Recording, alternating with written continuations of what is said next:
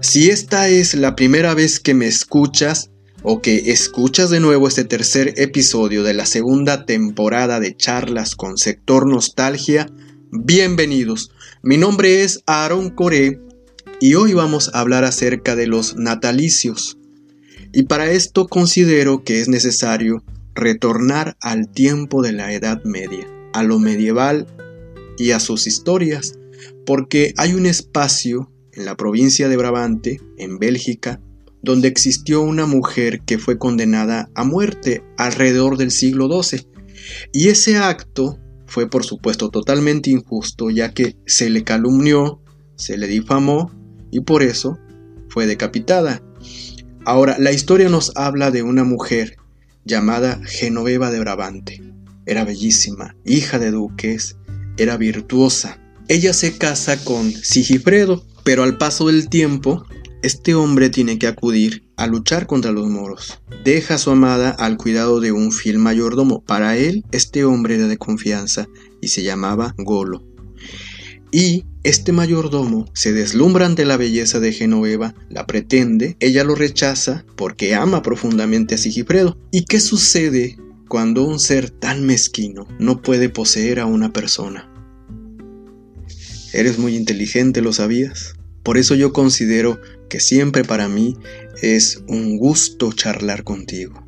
El ser mezquino dice lo siguiente, si no eres mía, no serás feliz. Así que si yo no te poseo, tú no amarás. Y no vivirás en paz, y el único acto con el cual me puedo vengar es con el de la difamación y de ser preciso, con el de la muerte. Así que lo que hace Golo es calumniarla, difamarla, maquina una trampa y en esa trampa tiene que caer un sujeto fácil de manipular. El plan es el siguiente. La manda a encerrar y en ese encierro nace su hijo. La encierra en el calabozo del castillo mientras envía una carta a Sigifredo contándole una versión propia de los hechos, de unos hechos que estaban llenos de infamia. ¿Y qué es lo que hace Sigifredo? Es lamentable, ¿verdad?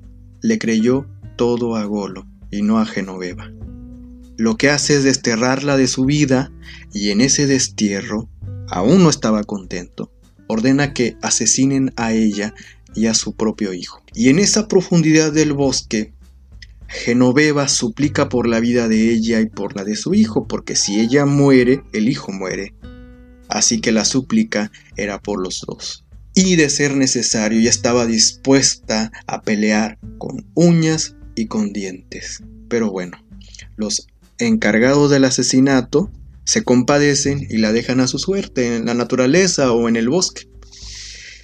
Ahí Genoveva, alejada del rechazo y de la mezquindad de la sociedad, se encargó de sobrevivir junto a su hijo. Y el final, ese lo vas a tener que investigar y buscar el cuento para saber ese desenlace.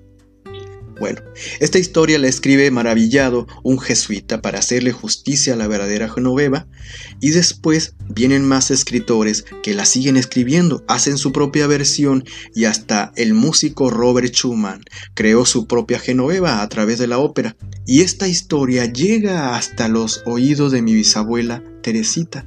Se la cuenta mi abuela Panchita y ella a mi madre Alicia. ¿Y qué crees que hizo Alicia?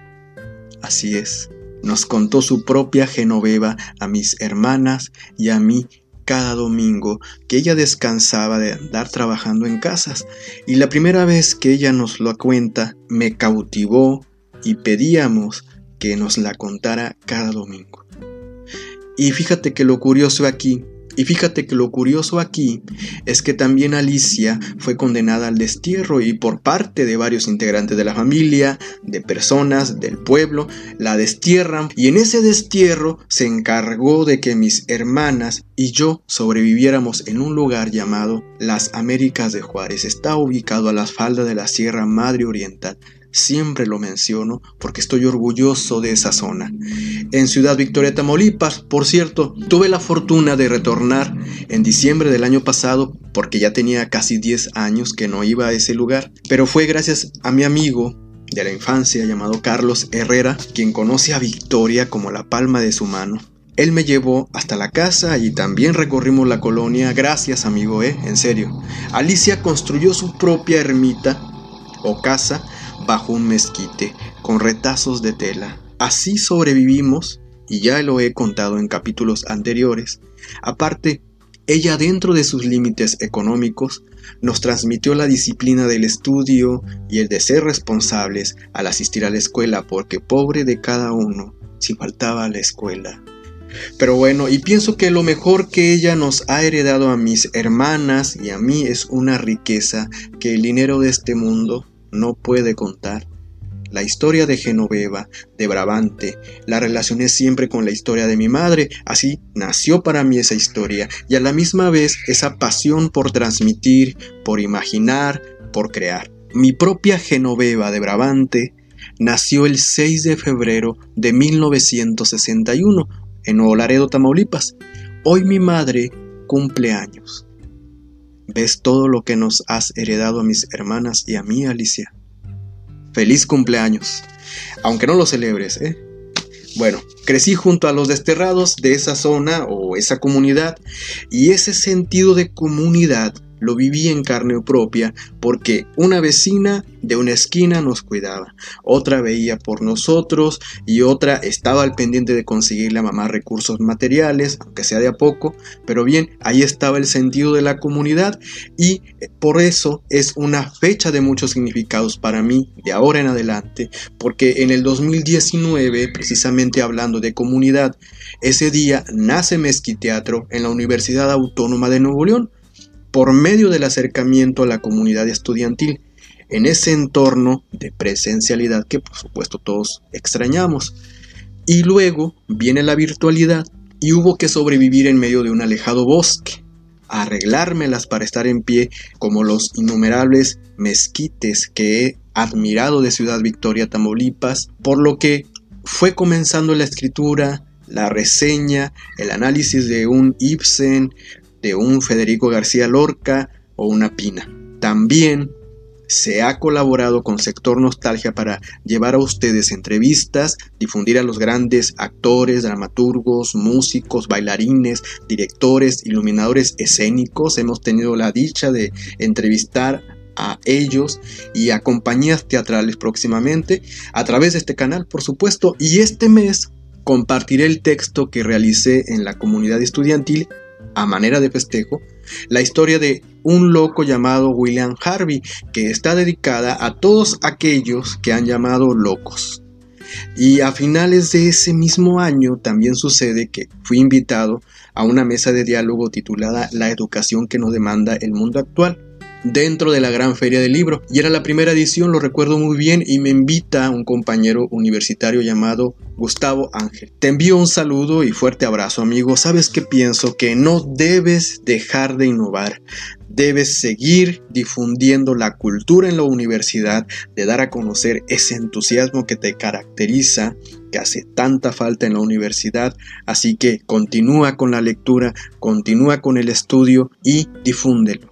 Por cierto, ese discurso que compartí junto a él, lo compartiré este mes, así que estén atentos al blog o a la página de Facebook de Sector Nostalgia, ya que este mes estamos celebrando los dos años de Mezquiteatro en tu comunidad y deseo profundamente, de corazón, retornar a esos espacios, a esos espacios presenciales, a las comunidades, al contacto con el otro, por medio de talleres, de encuentros, obras de teatro, dar sombra a través de la rama de mezquite a todo aquel y aquella que tienen historias por contar, que desean contarlas, apropiarse de la historia, refugiarse en el teatro y toda la transformación de vida que éste representa.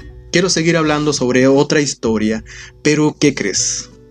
Así es, se ha acabado el tiempo, pero ya sabes, hay que darle like a la página de Facebook Síguenos en Twitter, lo vas a encontrar así, tal cual, Sector Nostalgia.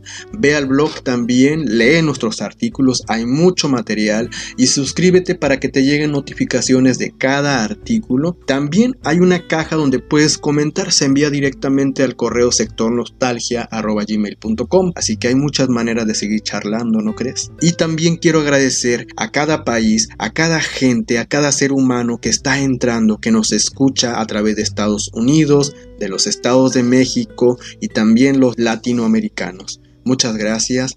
Por último, la despedida. Si estás en algún lugar de este mundo, en cualquier espacio y tiempo en que te encuentres, solo resiste, resiste. El teatro no puede desaparecer porque es el único arte donde la humanidad se enfrenta a sí misma.